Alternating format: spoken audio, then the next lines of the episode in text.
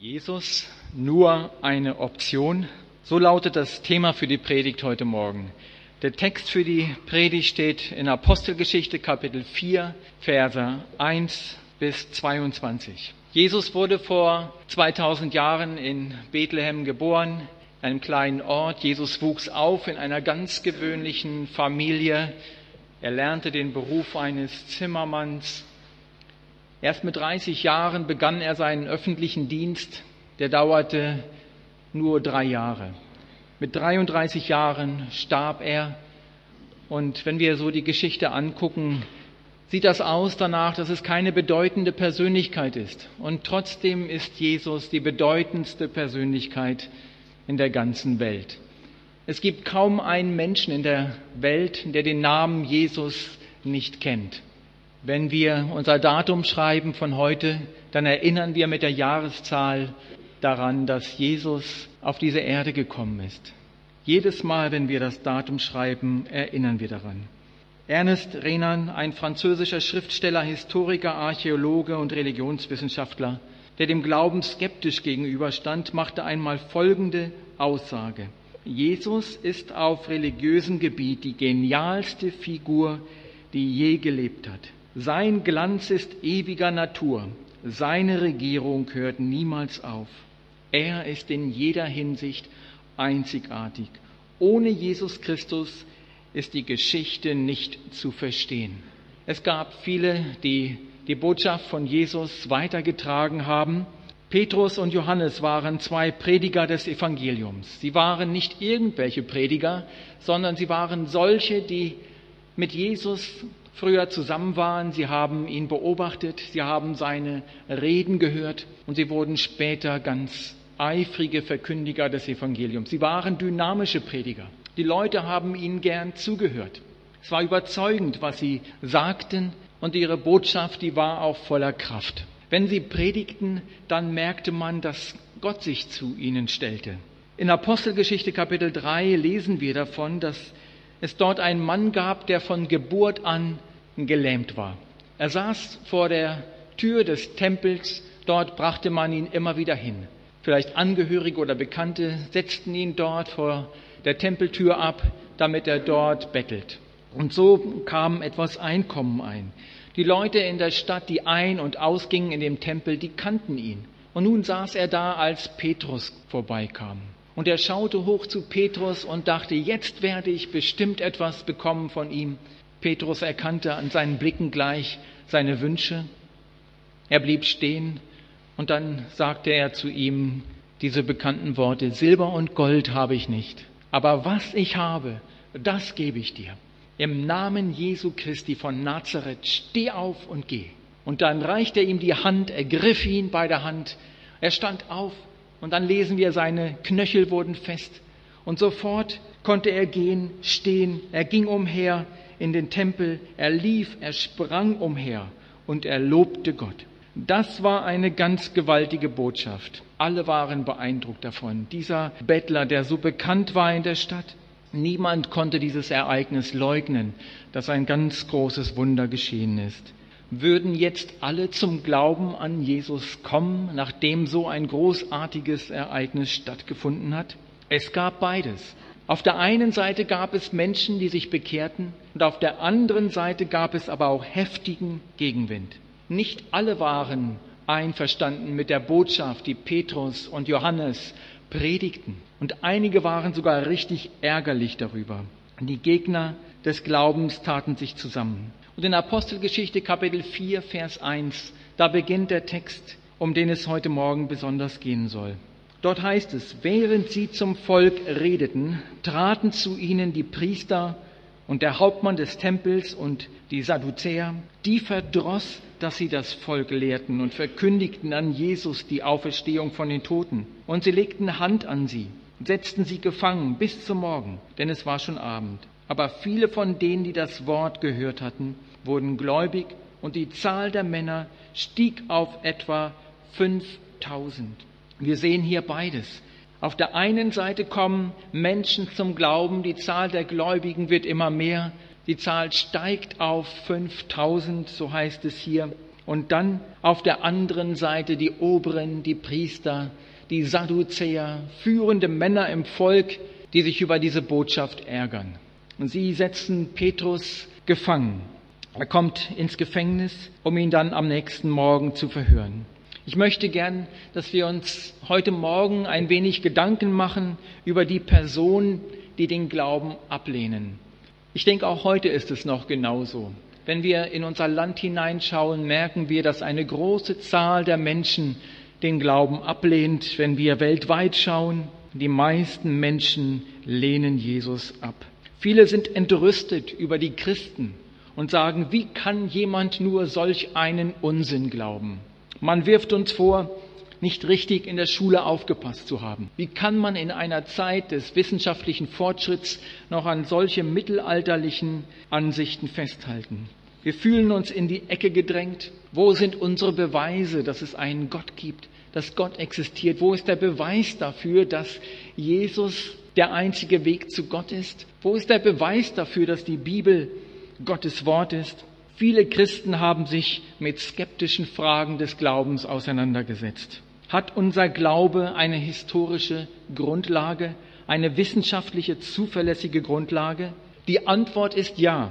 Viele überzeugende Argumente wurden gesammelt, zusammengetragen, es wurden Bücher geschrieben und diese und die gegnerischen Argumente widerlegt. Ich möchte empfehlen, dass wir uns beschäftigen mit ähm, Büchern von Josh McDowell, John Lennox, Werner Gitt die sich mit solchen Fragen gründlich auseinandergesetzt haben.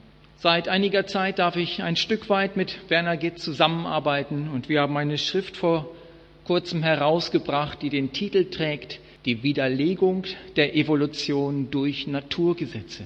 Die Argumente, die wir haben für den Glauben, sind keine schwachen Argumente, sondern es sind starke Argumente. Die Naturgesetze selbst liefern uns die Argumente dafür, dass eine Evolution nie stattgefunden hat. Auch wenn wir Argumente haben, ist es da nicht merkwürdig, dass es immer noch viele Menschen gibt, die immer noch Nein zu dem Glauben sagen und ihn ablehnen? Warum ist das so? Ganz bestimmt gibt es noch andere Fragen, die da sind, die geklärt werden müssen. Nicht nur einige grundlegende Fragen, gibt es einen Gott oder nicht. Auch die Menschen damals hatten noch mehr Fragen. Die Botschaft, die sie gehört hatten, war soweit, ja, schon ganz gut, aber die Oberen des Volkes hatten Fragen. Was beschäftigte sie damals? Wir lesen weiter in dem Bibeltext ab Vers 5. Als nun der Morgen kam, versammelten sich ihre Oberen und Ältesten und Schriftgelehrten in Jerusalem. Auch Hannas, der hohe Priester und Kaiaphas und Johannes und Alexander und alle, die vom hohen Priestergeschlecht waren, und sie stellten sie vor sich und fragten sie. Und jetzt kommt die Frage, die sie haben. Aus welcher Kraft und in welchem Namen habt ihr das getan? Für die Oberen war jetzt nicht die Frage, existiert ein lebendiger Gott? Das war für sie nicht das Thema, das hatten sie anerkannt. Auch das Wunder, das dort geschah, dass Gott hier eingegriffen hat, das haben sie akzeptiert. Sie konnten nichts dagegen sagen. Aber jetzt die Frage, durch welche Kraft ist es geschehen und in welchem Namen habt ihr das getan? Warum passierte dieses Wunder? Das war ihre Frage. Und hinter dieser Frage, die sie stellten, steckte eine ganze Menge. Nämlich, wenn das wirklich stimmt, dass das Wunder hier durch Jesus Christus geschah, dann bedeutet es ja, dass Jesus Autorität hat. Dann bedeutet es womöglich auch, dass Jesus der Messias ist. Und dann bedeutet es auch, dass wir auf die Worte von Jesus hören sollten, dass unser Leben sich ändern sollte. Und das war für sie alles gar nicht klar. Ist Jesus das wirklich? Auch heute stellen Menschen skeptische Fragen. Ich habe mir überlegt, wie diese Frage, die die Menschen damals hatten, heute vielleicht klingen könnte. Heute würde jemand vielleicht sagen, ja, ich glaube auch, dass es einen Gott gibt, dass es eine höhere Kraft gibt. Es gibt mehr als das, was man in dieser Welt sehen kann. Vielleicht kann man es als Gott bezeichnen. Ich denke schon, dass die Religionen ihre Berechtigung haben. Und dann meint jemand, wir sollten miteinander ins Gespräch kommen. Alle Religionen sind doch auf der Suche nach Gott. Niemand sollte für sich beanspruchen, dass er den Weg gefunden hat. Lass uns doch einfach darauf einigen und uns und sagen, Jesus ist auch eine Option unter vielen anderen. Ich denke, so ähnlich könnte man vielleicht die Frage umformulieren, die die Leute damals hatten. Die Frage war ja eigentlich die, war das wirklich Jesus, der das getan hat? Müssen wir wirklich an Jesus jetzt glauben? Und auch heute merken wir, dass es ganz viel Konfliktpotenzial mit sich bringt, wenn wir über Jesus sprechen. Wir können über Gott sprechen, das machen viele. In vielen Religionen, da spricht man über Gott. Aber dann über Jesus, der so einen besonderen und so einen hohen Anspruch stellte wie kein anderer, das passt irgendwie nicht ins Konzept. Wenn das wirklich durch Jesus geschah, dann muss das Konsequenzen haben. Petrus geht auf die Frage ein, er beantwortet sie und wir lesen davon ab Vers 8, was er sagt. Petrus, voll Heiligen Geistes, sprach zu ihnen, ihr Oberen des Volkes und ihr Ältesten, wenn wir heute verhört werden wegen dieser Wohltat an dem kranken Menschen, durch wen er gesund geworden ist, so sei euch und dem ganzen Volk Israel kundgetan, im Namen Jesu Christi von Nazareth, den ihr gekreuzigt habt, den Gott von den Toten auferweckt hat. Durch ihn steht dieser hier gesund vor euch. Das ist der Stein, von euch Bauleuten verworfen, der zum Eckstein geworden ist. Bei niemand anderem ist Rettung zu finden. Unter dem ganzen Himmel ist uns Menschen kein anderer Name gegeben, durch den wir gerettet werden können. Durch wen geschah das Wunder? Es geschah durch Jesus. Das sagt Petrus hier ganz klar. Wir könnten zurückgehen zu der Begebenheit, zur Heilung des Gelähmten. Damals sagte Petrus zu dem Gelähmten, im Namen Jesu Christi, steh auf und geh. Und er stand auf und er wandelte. Und das wiederholt er, bekräftigt er. Aber Petrus geht gleich noch weiter. Er erklärt, wer Jesus ist. Und er macht auch deutlich, warum Jesus eine solche Autorität hat, Kranke zu heilen. Er stellt Jesus vor als den, der gekreuzigt wurde und als den, der auferstanden ist. Und weil Jesus lebt, hat er eine solche Autorität. Auffallend ist, dass in dieser Rede Petrus sagt, im Namen Jesu Christi von Nazareth, den ihr gekreuzigt habt. Das ist mir aufgefallen beim Lesen dieses Textes. Manch einer sagt sich ja, Jesus Gut, er war gar nicht wirklich tot, vielleicht war er ohnmächtig und dann hat er sich im Laufe der Zeit wieder erholt. Nein, Jesus, der war wirklich tot, er wurde gekreuzigt, er ist von den Toten auferstanden. Und wenn Jesus, nein, wenn Petrus jetzt sagt, Jesus, den ihr gekreuzigt habt, dann erinnert er sie daran, dass es eine historische Tatsache war. Die Obersten des Volkes können das nicht leugnen. Sie waren mitverantwortlich für den Tod Jesu. Das alles lag ja noch gar nicht lange zurück, vielleicht acht Wochen oder so. Und die Obersten wussten ganz genau, dass Jesus gekreuzigt wurde. Damals waren auch viele Zuschauer dabei, große Volksmengen, die alle gefordert haben, dass Jesus gekreuzigt werden sollte.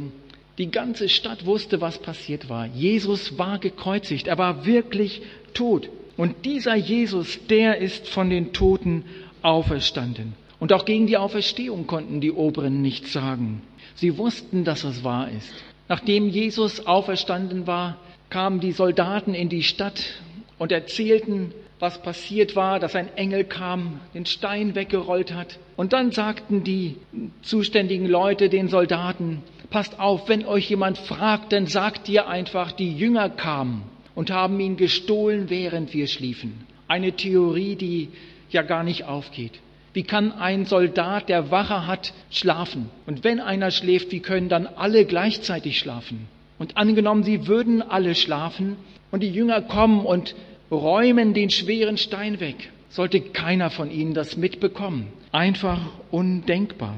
Aber indem die Obersten den Soldaten diese Worte in den Mund gelegt haben, geben sie ja gleichzeitig damit zu, dass der Stein ja weg war, dass das Grab wirklich leer war. Und darum musste eine Ausrede her. Manch einer sagt, ja, die Jünger sind zum falschen Grab gelaufen. Das war leer. Wenn das der Fall wäre, dass sie zum falschen Grab gegangen wäre, wären, dann hätte man das ja leicht widerlegen können und darauf hinweisen können und sagen, hier ist das richtige Grab. Alles ist unverändert, genauso wie an dem Tag, als er dort begraben wurde. Mehrere Menschen wurden Augenzeugen dafür, dass Jesus auferstanden ist. Wir lesen, mehr als 500 haben ihn gesehen. Die Auferstehung von verschiedenen zuverlässigen Historikern dokumentiert worden. Tatsächlich gibt es mehr rechtlich-historische Beweise, also solche Beweise, die vor Gericht gelten, für die Auferstehung als für die Niederlage Napoleons bei Waterloo.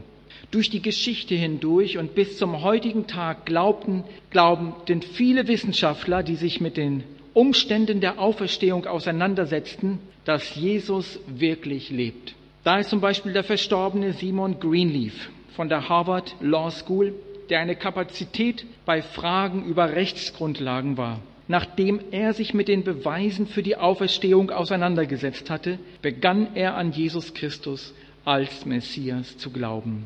Es gibt auch heute noch diese Beweise dafür, dass Jesus auferstanden ist. Denken wir auch daran, dass Jesus selbst davon gesprochen hat, dass er von den Toten auferstehen wird. Und es geschah so, wie er es gesagt hat. Im Alten Testament wurde bereits darauf hingewiesen. Und die Auferstehung ist auch die einzige logische Erklärung für den Anfang der christlichen Bewegung. Wie hätten die Leute damals mit einer solchen Begeisterung von Jesus reden können, wenn das alles nur eine erfundene Geschichte gewesen wäre? Die meisten der Apostel, die mit Jesus zusammen waren, starben später als Märtyrer. Sie gaben ihr Leben dafür hin. Warum sollte jemand für eine Lüge sterben? Das alles zeigt, dass die Auferstehung eine Tatsache ist. Jesus unterscheidet sich von allen religiösen Führern dadurch, dass er lebt. Kein Religionsstifter ist jemals von den Toten wiedergekommen und ist auferstanden. Jesus allein. Angenommen, jemand macht eine Wanderung durch einen Wald. Stell dir vor, du machst eine Wanderung durch einen sehr dichten Wald, der für dich neu ist, ein großer Wald, und irgendwann verlierst du die Orientierung. Du weißt nicht mehr genau, wo du bist und fragst dich, hoffentlich laufe ich jetzt nicht immer im Kreis und komme am Ende gar nicht raus. Hoffentlich habe ich die richtige Richtung eingeschlagen. Und während du läufst, entdeckst du plötzlich in der Ferne zwei Gestalten. Und du schöpfst Hoffnung. Endlich jemand da, den ich fragen kann, wo es weitergeht. Du kommst näher und du merkst, die Gestalt, die du da siehst, die eine von den beiden bewegt sich nicht. Es ist nur eine Statur, eine Erinnerung an eine Person, die irgendwann einmal gelebt hat. Aber die andere Person ist lebendig.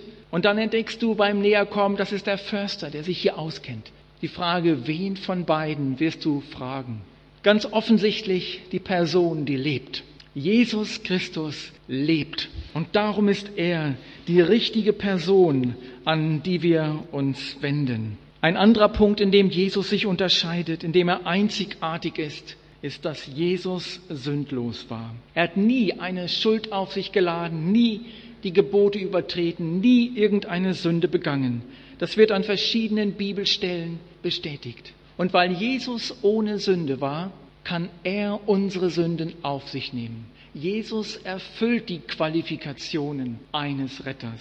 Angenommen, du hast Schulden auf der Bank, alle deine Konten sind in den roten Zahlen und jetzt kommt ein Freund zu dir und sagt, du, mir geht es wirklich schlecht in finanzieller Hinsicht. Ich weiß einfach nicht mehr aus und ein, wie es weitergeben kann. Kannst du mir nicht helfen, meine Schulden, die ich habe, irgendwie zurückzuzahlen? Dann würdest du ihm sagen, weißt du was, ich würde dir so gern helfen.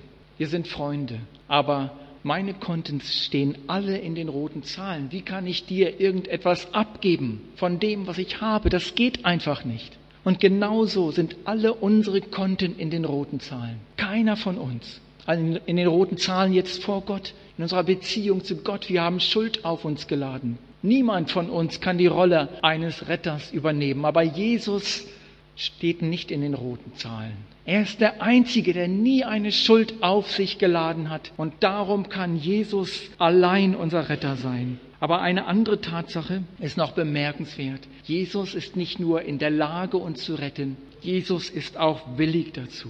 Er hat uns lieb und er hat seine Liebe bewiesen zu uns am Kreuz auf Golgatha. Was nützt es einem Ertrinkenden, wenn am Ufer ein guter Schwimmer steht, der ihn retten könnte. Aber der Schwimmer ist nicht bereit, ins Wasser zu springen und ihn herauszuholen. Jesus Christus ist nicht nur fähig, er ist auch bereit, uns zu retten. Und darum ist Jesus ans Kreuz gegangen. Dort hat er unsere Schuld bezahlt, unsere Lasten auf sich genommen, damit wir gerettet werden können. Das Fazit, es gibt keinen Retter außer Jesus. Und das sagte Petrus, den Oberen, ganz klar und eindeutig. Er sagte, bei niemand anderem ist Rettung zu finden. Unter dem ganzen Himmel ist uns Menschen kein anderer Name gegeben, durch den wir gerettet werden sollen. Die Oberen waren schon in die Enge getrieben. Sie konnten nichts darauf antworten. Wie sah ihre Reaktion aus? Wir lesen ab Vers 13, sie sahen aber den Freimut des Petrus und Johannes und wunderten sich, denn sie merkten, dass sie ungelehrte und einfache Leute waren. Und sie wussten auch von ihnen, dass sie mit Jesus gewesen waren. Und sie sahen auch den Menschen, der gesund geworden war, bei ihnen stehen und wussten nichts dagegen zu sagen. Die Oberen waren überführt. Es gab kein Gegenargument mehr. Sie wussten nichts mehr zu sagen. Es war richtig, was die Apostel gesagt haben, was sie lehrten. Ihre Argumente, die sie gebracht haben, waren überzeugend. Sie haben gesprochen von Jesus, von seiner Kreuzigung, eine Tatsache. Die Auferstehung, eine Tatsache. Die Heilung des Gelähmten, eine Tatsache. Die Überzeugungskraft von Petrus und Johannes, wie sie predigten, das sahen sie, hörten sie. Und sie hatten nichts mehr zu sagen. Würden sie sich jetzt auch bekehren? Wir lesen weiter ab Vers 15. Da hießen sie sie hinausgehen aus dem Hohen Rat und verhandelten miteinander und sprachen, was wollen wir mit diesen Menschen tun? Denn dass ein offenkundiges Zeichen unter sie geschehen ist, ist allen bekannt, die in Jerusalem wohnen und wir können es nicht leugnen. Aber damit es nicht weiter einreiße unter dem Volk, wollen wir ihnen drohen, dass sie hinfort zu keinem anderen, zu keinem Menschen in diesem Namen reden. Und sie riefen sie und geboten ihnen, überhaupt nicht mehr in dem Namen Jesus zu reden oder zu lehren. Petrus aber und Johannes antworteten und sprachen zu ihnen, urteilt selbst, ob es vor Gott recht ist, dass wir euch mehr gehorchen als Gott. Wir können es ja nicht lassen, von dem zu reden, was wir gesehen und gehört haben. Da drohten sie ihnen, ließen sie gehen, um des Volkes willen, weil sie nichts fanden, was Strafe verdient hätte. Denn alle lobten Gott für das, was geschehen war. Denn der Mensch war über 40 Jahre alt, an dem dieses Zeichen der Heilung geschehen war. Die offizielle Reaktion der Oberen bestand darin, dass sie Abstand nahmen von dem, was Petrus und Johannes sagten. Sie stellten sich nicht auf die Seite von Jesus und sie sprachen sogar ein Verbot aus, dass sie weiterhin in dem Namen Jesus predigen durften. Auf der anderen Seite gab es aber auch Menschen, die die Botschaft annahmen. Gleich im nächsten Kapitel in der Apostelgeschichte finden wir diesen Vers. Die Gemeinde aber wuchs ständig. Scharen von Männern und Frauen kamen zum Glauben an den Herrn. Die Ausbreitung der Botschaft war nicht mehr zu stoppen. Die Frage ist an uns, was machen wir mit dieser Botschaft? Auf der einen Seite sind da die Oberen, die zwar überführt sind, aber ablehnen. Und auf der anderen Seite sind da die Menschen, die die Botschaft annehmen und die zum Glauben an Jesus kommen. Was bedeutet das für uns? Es bedeutet, auch wir sollen die Botschaft akzeptieren von Jesus und sie annehmen. Viele Menschen gibt es nun, die sagen, ja, ich glaube doch auch an Jesus. Ich akzeptiere die Tatsache, dass er auferstanden ist. Ich akzeptiere die Botschaften, die er gesagt hat, aber trotzdem akzeptieren sie nicht Jesus wirklich. Und Menschen sind wie die Obersten, die sagen, die im Grunde genommen nichts dagegen sagen können, irgendwo einverstanden sind, aber es nicht zu ihrer persönlichen Sache machen, sich nicht persönlich dahinter stellen, darunter stellen und die keine Nachfolger von Jesus werden. Von ihnen kann nicht gesagt werden, dass sie zum Glauben an Jesus kommen. Glauben, das ist viel mehr. Glauben, das bedeutet Vertrauen. Und ich vertraue jetzt Jesus. Und ich folge jetzt Jesus an. Und ich diene ihm. Jeder, der es wagt, sein Leben ganz Jesus anzuvertrauen, erlebt die Rettung, die Jesus uns schenkt. Ich habe vor kurzem Post bekommen, da schickte mir jemand in einem Brief ein, einige Seiten, das waren Kopien aus einem Buch. Und in diesem Buch wurde die, wurde die Geschichte von Josh McDowell dargestellt, die Erfahrung, die er mit Jesus gemacht hat. Ich habe den Eindruck gehabt beim Lesen, irgendwie das passt so gut zu der Botschaft von heute Morgen und habe den Wunsch eigentlich, diese kleine Geschichte weiterzugeben. Die ist etwas zu lang für ein, eine normale Predigt. Und ich habe dann überlegt, wie mache ich das, einen Kompromiss zu finden. Ich habe einiges gestrichen, was man kürzen kann. Ich habe gedacht, ich werde einiges einfach nur so frei erzählen und zusammenfassen. Und so habe ich gedacht, möchte ich gern diese Geschichte weitergeben. Also wenn es ein bisschen, ein kleines bisschen ähm, länger ist, als man das normalerweise in einer Predigt reinpacken würde, dann bitte ich einfach mal um Nachsicht. Ich glaube, dass diese Geschichte uns helfen kann, gerade auch im Blick auf unser Thema. Josh McDowell war jemand, der als Teenager sich viele Fragen gestellt hatte. Die Frage, wer bin ich? Warum bin ich hier? Wohin gehe ich? Diese grundlegenden Fragen beschäftigten ihn. Er suchte eine Antwort darauf und er begann seine Suche zunächst einmal in der Kirche.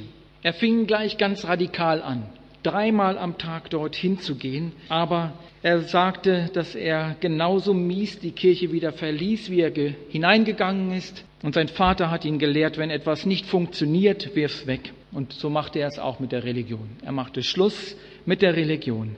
Dann dachte er, eine gute Ausbildung wird ihm helfen. Er ließ sich an der Universität immatrikulieren, begann sein Studium. Bald wurde er enttäuscht und musste feststellen, man kann vieles Gute dort an der Universität lernen, aber die Fragen nach dem Sinn des Lebens zu lösen, da ist die Universität nicht der richtige Platz. Dann später setzte er seine Suche fort im Blick auf Ansehen. Er bewarb sich um studentische Ämter, ja, hat dort wichtige Positionen auf dem Campus eingenommen, doch der Anreiz war bald verflogen. Dann schreibt er von seinen Partys, die er besuchte, Freitag, Samstag, Sonntag, das war sein Leben. Und dann kommt er zu dem Ergebnis, ich fühlte mich frustriert, geradezu verzweifelt. Und dann beginnt etwas Interessantes. Er schreibt von einer Gruppe, ähm, einer kleinen Gruppe, acht Studentinnen und zwei Lehrer, die beeindruckten ihn. Und er sagte, diese Leute, die hatten eine Überzeugung. Er mag es, wenn Leute eine Überzeugung haben, und so hielt er sich zu ihnen. ihm fiel auch auf, dort gab es eine Liebe, nicht nur untereinander, sondern auch zu anderen, nach außen hin. Das beeindruckte ihn sehr. Und nach zwei Wochen war er dort und dann kam das Gespräch auf das Thema Gott, auf das Thema Gott. Und er spottete darüber, Christentum, das ist was für Schwächlinge, nichts für Intellektuelle. Und er fragte weiter dann eine Studentin, sagt mir doch, was euer Leben verändert hat. Warum seid ihr so anders als die anderen Studenten und Lehrer? Und sie sagte zwei Worte, mit denen er gar nicht gerechnet hatte. Jesus Christus. Jesus Christus, lass mich bloß mit diesem Quatsch in Ruhe. Ich habe von Religion und Bibel und Kirche die Nase voll. Und sofort erwiderte sie, ich sagte nicht Religion, ich sagte Jesus Christus. Der war beeindruckt von der Zuversicht dieser Studentin.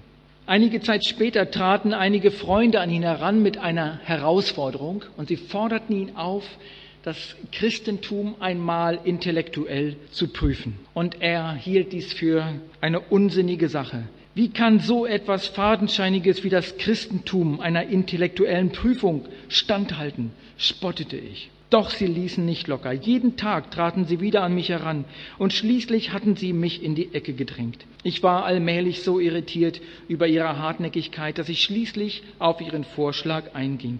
Aber nicht um wirklich zu prüfen, sondern um zu widerlegen. Ich beschloss, ein Buch zu schreiben, das das Christentum ad absurdum führen sollte. Ich verließ die Universität, ging auf Reisen durch die Vereinigten Staaten und Europa, um Beweismaterial zu sammeln, womit der christliche Glaube als Heuchelei erwiesen werden sollte. Eines Tages, als ich in London in einer Bibliothek saß, hörte ich eine innere Stimme zu mir sagen, Josh, was du machst, entbehrt jeglicher Grundlage. Ich unterdrückte die Stimme sofort. Doch an jedem neuen Tag vernahm ich diese Stimme wieder. Je mehr ich forschte und untersuchte, desto nachdrücklicher hörte ich sie. Ich kehrte in die Staaten zurück, begab mich wieder an die Universität. Doch in dieser Nacht konnte ich nicht schlafen. Um 10 Uhr war ich zu Bett gegangen und lag bis 4 Uhr morgens wach, wobei ich versuchte, die überwältigende Einsicht, die sich bei mir angesammelt hatte, zu leugnen, dass nämlich Jesus Christus Gottes Sohn war. Mir ging allmählich auf, dass ich intellektuell unredlich war. Mein Geist sagte mir, dass der Anspruch Christi auf Wahrheit beruht. Aber mein Wille zog mich in eine andere Richtung. Hier nun mal ein kleiner Einschub. Ich denke, das ist die Situation doch von vielen. Auf der einen Seite haben sie verstanden, dass da eine sichere Grundlage ist im Christentum, dass das wahr ist, was dort steht. Man kann nichts dagegen sagen, wie die Oberen damals, aber trotzdem sein Wille hat ihn in eine andere Richtung. Viel dafür investiert, die Wahrheit zu finden. Doch ich war nicht bereit, ihr zu gehorchen, als ich sie endlich erkannte. Das Christwerden erschien mir, mein Ich total zu zerschmettern. Ich konnte mir keinen kürzeren Weg vorstellen, alles Schöne in meinem Leben zu ruinieren. Ich wusste, dass ich in diesem inneren, dass ich diesen inneren Konflikt lösen musste. Sonst hätte er mich verrückt gemacht. Ich hatte mich selbst immer mehr als einen, ich hatte mich selbst immer als einen aufgeschlossenen Menschen angesehen. Daher beschloss ich, den Anspruch Christi einem letzten Test zu unterziehen. An einem Abend in meiner Wohnung in Union City, Michigan, am Ende meines zweiten Universitätsjahres, wurde ich Christ. Da mag jemand fragen, woher wusstest du, dass du ein Christ geworden bist? Ich hatte es erlebt. Ich hatte mich allein an, einem Christ, an einen christlichen Freund gewandt und vier Dinge im Gebet ausgesprochen, die meine Beziehung zu Gott wiederherstellten. Erstens hatte ich gesagt, Herr Jesus Christus, danke, dass du für mich am Kreuz gestorben bist. Zweitens sagte ich, ich bekenne, dass ich ein Sünder bin ich wusste, dass es Dinge in meinem Leben gab, die mit einem heiligen, gerechten, richtenden Gott unvereinbar waren.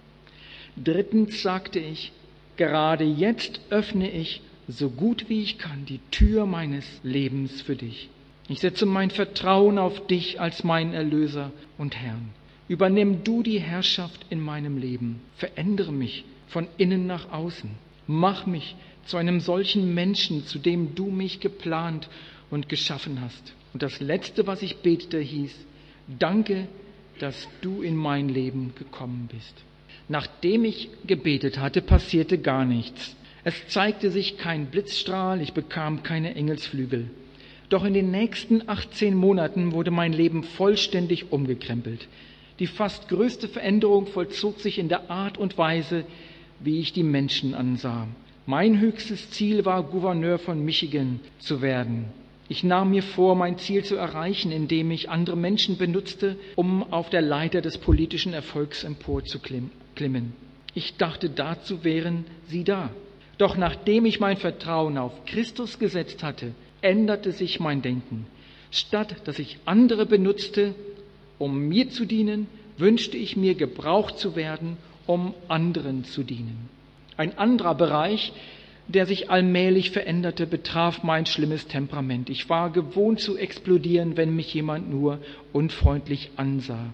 Diese Veranlagung war derart in mir verwurzelt, dass ich gar nicht erst bewusst versuchte, sie zu ändern. Doch eines Tages, als ich mich in einer Krise befand, die mich normalerweise aus den Fugen gebracht hätte, stellte ich fest, dass diese schlimme Art mich nicht mehr beherrschte. Vielleicht geschah die wesentlichste Veränderung im Bereich von Hass und Bitterkeit. Mit einem Herzen voller Hass war ich aufgewachsen, der sich vor allem gegen einen Mann richtete, dem ich mehr als irgendjemand anderem auf dieser Welt grollte. Ich verachtete alles, was mit ihm zu tun hatte. Ich kann mich noch erinnern, wie ich als Junge nachts im Bett lag und Pläne schmiedete, wie ich ihn umbringen könnte, ohne von der Polizei erwischt zu werden. Dieser Mann war mein Vater. Während meiner Jugendzeit galt mein Vater als der Trunkenbold der Stadt. Ich habe ihn kaum einmal nüchtern gesehen. Meine Schulkameraden spotteten über ihn, wenn er im Geschäftsviertel der Stadt in der Gosse lag und sich selbst zum Narren machte. Manchmal fand ich meine Mutter im Stall. Sie lag hinter den Kühen wo mein Vater sie mit einem Schlauch geschlagen hatte, bis sie nicht mehr aufstehen konnte. Mein Hass erreichte allmählich den Siedepunkt, und ich gelobte mir, wenn ich erst stark genug bin, dann bringe ich ihn um. War mein Vater betrunken und es kam Besuch vorbei, packte ich ihn am Kragen, zog ihn hinaus in den Stall, band ihn fest. Dann fuhr ich seinen Lastwagen hinter das Silo und sagte allen, er sei zu einer Versammlung gefahren. Auf diese Weise waren wir als Familie aller Verlegenheit enthoben. Zwei Monate bevor ich meinen Highschool-Abschluss machte, kam ich von einer Verabredung nach Hause. Irgendwo hörte ich meine Mutter seufzen. Ich rannte in ihr Zimmer und fand sie aufrecht im Bett sitzend. Sohn, ächzte sie, dein Vater hat mein Herz gebrochen.